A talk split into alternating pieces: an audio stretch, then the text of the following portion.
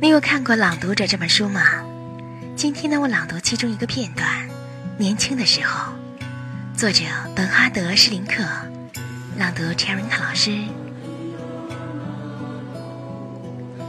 是不是人人都如此？我年轻时总感到自己一会儿信心十足，一会儿又自信丧尽。我想象自己完全无能，毫无魅力，没有。同时，我又觉得自己是天生我材，并且可以继日功成。在我充满自信时，我连最大的困难也能克服。但哪怕一次最微不足道的失误，也叫我确信自己仍旧一无是处。节选自本哈德·施林克《我们的微信公众号是“樱桃乐活英语”，等你来挑战哟。